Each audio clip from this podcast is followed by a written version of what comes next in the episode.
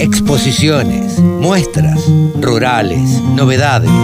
Toda la información en la radiodelcampo.com. El gurú de los periodistas agropecuarios, el gurú de los mercados se llama Pablo Adriani. Escribe en La Nación y en varios medios y es consultor eh, y es asesor de empresas. Hola Pablo, ¿cómo te va? Buen día.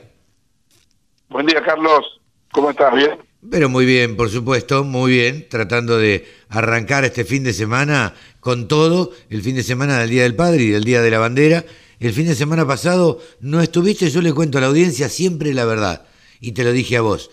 Mm, se me pasó el tiempo.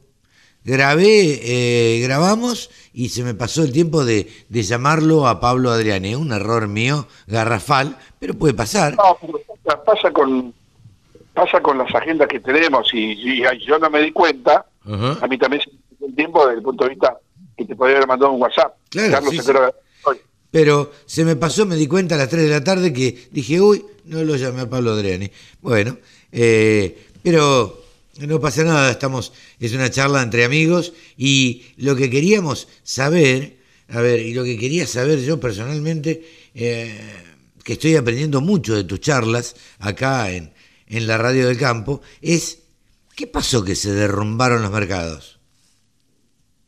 Bueno, mira, veníamos hasta la semana pasada con un mercado estructuralmente alcista, una coyuntura eh, complicada en Estados Unidos por el ajustado balance de oferta y demanda, y hubo un cable de agencia, como decimos en los medios, de la empresa Reuters, el viernes de la semana pasada, que decía que mm, algunos sindicatos eh, del rubro petroquímico y empresas petroquímicas estaban exigiendo a la administración de Joe Biden mm,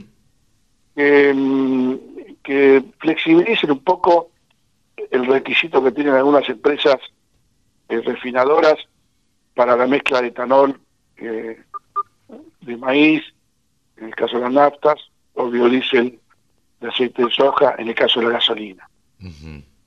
Y más el siguiente, ellos tienen un sistema que algunas empresas pueden exceder el cupo de, corte, de blending, eh, y se exceden ese, ese, ese cupo, el excedente se lo pueden aplicar a empresas que no pudieron cortar más por cuestiones logísticas, operativos, capacidad de procesamiento o de mezclas.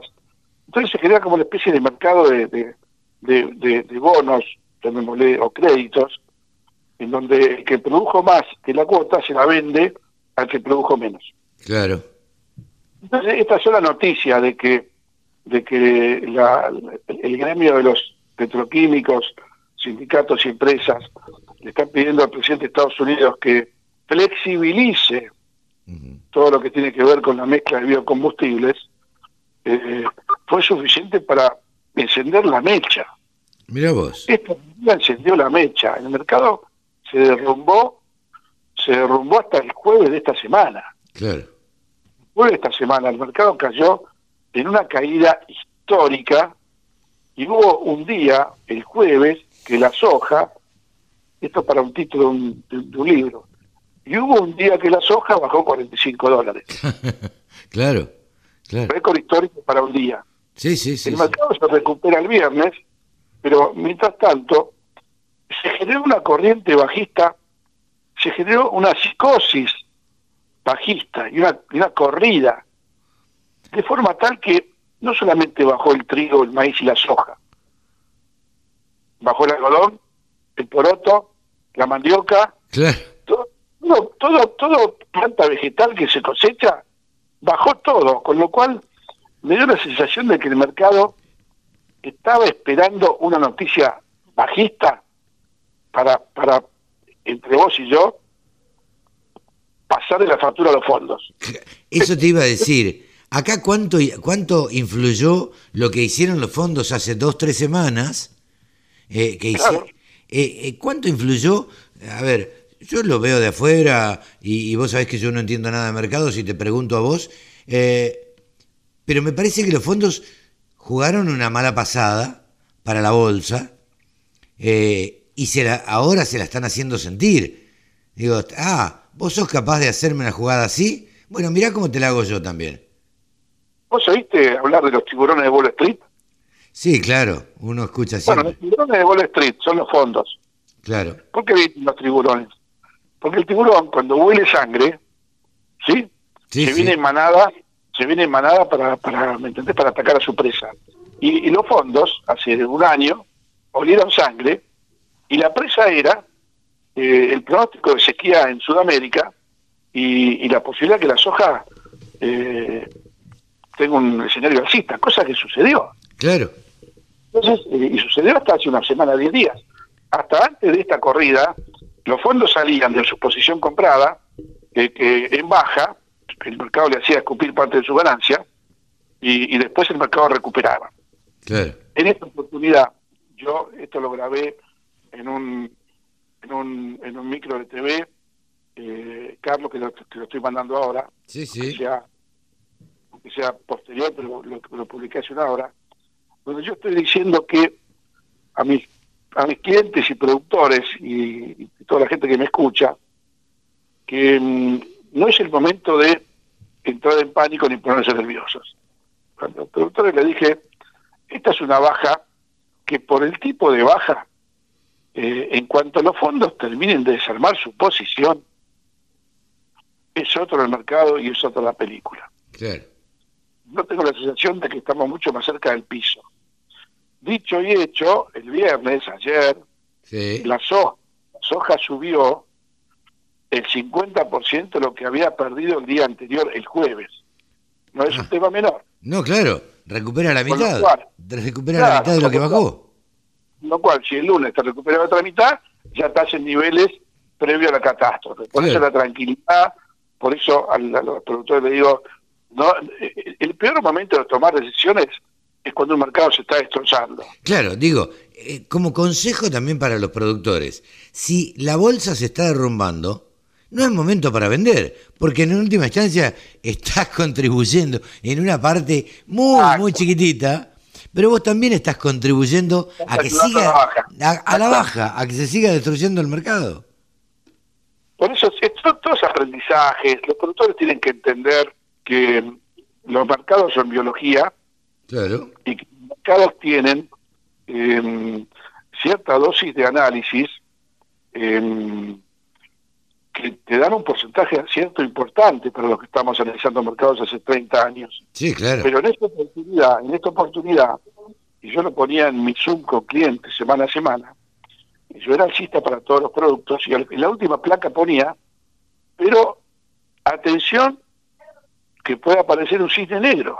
Claro cine negro, para los que nos, están escuchando, es cualquier hecho, noticia o factor que irrumpe en el mercado, cambiando totalmente la tendencia que venía teniendo, este, que venía teniendo este mercado. Claro, y además inesperado. Exacto, es inesperado. Y es inesperado, te agarra por sorpresa. Claro. Y el cine fue este comunicado de Reuters de que las empresas petroquímicas y los sindicatos petroquímicos le, le pedían a Biden que cambie el, la forma de de, de, de, cortar los biocombustibles, de mezclarlos. Claro. Entonces, ese fue el cine negro. Cosa que repercutió también acá en la Argentina en las empresas productoras de, bioetanol y demás. Sí, acá en Argentina tenemos un, partido aparte que es la ley máximo, que es una ley retrógrada, sí. que es una ley que, que va contra el sistema de las grandes empresas y medianas de biocombustibles en Argentina, o sea, te digo la verdad, Carlos, yo siempre pensé que los políticos, diputados y quienes nos gobiernan, cuando, cuando deciden hacer un cambio y proponen una ley, yo siempre pensé que las leyes que, que proponían los políticos iban a ser superadoras. bueno, es que es lo que uno espera, Pablo. ¿Cómo? Es lo que uno espera, que las leyes sean para mejor sea mejor que lo que tenemos. Claro. Y esta ley no. Esta ley es peor. O sea, yo no entiendo que tienen la concepción, y voy a decir nombre y apellido, los kirchneristas. No, realmente no lo entiendo. Porque hacer una ley que empeora la condición, genera más desocupación, genera menos inversión y genera menos importaciones de, de, biodiesel o lo que fuera, no te entiendo. O sea, acá no hay un, no hay un, comité de mala praxis política. Quieren hacer de todo una ideología, de todo algo ideológico, entonces me parece, y tampoco, digo, tampoco está reñido con la ideología esto, pero bueno, me parece que se les ocurre que todo sea ideológico y lo ideologizan y pagamos la consecuencia todos. Yo te diría que una frase que se me está ocurriendo ahora, la pongo entre comillas, la ideología termina donde empieza a desmejorarse la situación previa por esa ideología. Claro, totalmente.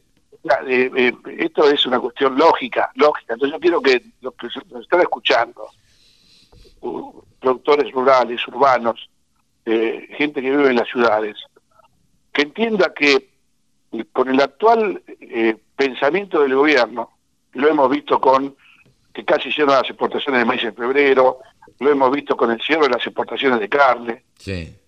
Están provocando un daño, un daño que es mucho mayor que, que, la ideología. Entonces, eh, es muy fácil meter la pata la plata de otros, que tampoco meten la plata, la pata. Es una estrategia del gobierno, de para ellos es, es tienen que tienen que generar más poder y para ellos el poder es debilitar al sector privado, a los empresarios, a los inversores, pero es muy fácil jugar eh, jugar a, la batalla naval con bala de fogueo, ¿viste? Pero claro, claro. Eh, a veces no, no se entiende eh, a, dónde quieren llegar, porque es como decimos siempre, a veces pareciera que se pegan un tiro en los pies. Digo, porque en definitiva se están perjudicando ellos, se está perjudicando el gobierno de ellos. Pero bueno. Yo quiero que este programa, que este programa deje, deje mensajes y creo que tenés una audiencia muy nutrida y que nos, yo lo yo lo que quiero que, que, esto llegue a dos o tres o cuatro personas que eh, apoyan al gobierno por apoyarlo y, y, y, con, con decirles que el sector agropecuario, agroalimentario de Argentina es el corazón de la economía argentina. Sí, claro. Es tenemos que estar orgullosos de ser agropecuarios, agroexportadores de alimentos. Y quiero provocar ese mini cambio en los funcionarios, en la, gente que está en el poder o cercana al poder, que nos está escuchando, que el camino no es la destrucción de lo que está bien hecho. el camino es generar la riqueza a partir de lo que tenemos, que es, una, que es algo, pero escúchame, es algo, no cualquier país del mundo tiene lo que tiene Argentina. No, totalmente, totalmente. Vos sabés sabés el río, el río Negro, ese río que viene de las montañas? ¿Vos sabés la cantidad de agua, agua dulce que viene de las montañas de, de Mendoza, de allá, de la cordillera, que atraviesa todo lo que es el río Negro y llega al, Océano Atlántico? Y esa agua dulce que son miles y miles de millones de litros que, que, se, que van al mar, con lo que es la necesidad que tiene el mundo de agua, hay para hacer, vos sabés que el acueducto de California tiene 4.000 kilómetros. Claro. Totalmente. El estado de Oregon y Washington State, allá en noroeste de Estados Unidos, un acueducto de 4.000 kilómetros que está hecho con cemento, que mide 20 metros de ancho y tiene una altura de 7, 8 metros para irrigar todo el valle de California. Claro. Y darle... Entonces, ¿qué? ¿De qué nos quejamos nosotros? Claro, que tenemos esas cosas naturalmente.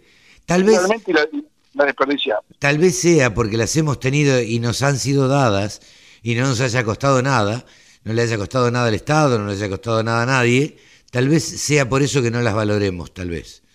Pero bueno, eh, será tema de análisis eh, filosófico para otro momento, Pablo. Nos has ayudado a entender el porqué de la baja de los mercados de esta semana, que esperemos que terminen recuperándose la semana próxima. Pablito, Feliz Día del Padre el domingo, mañana y, buen fin de semana. No, para vos y un saludo a toda la audiencia que nos sigue sábado a sábado. Gran abrazo, Pablo, saludos. Pablo Adriani ha sido el gurú de los mercados y asesor, ha pasado por los micrófonos de la Radio del Campo. Exposiciones, muestras, rurales, novedades. Toda la información en laradiodelcampo.com.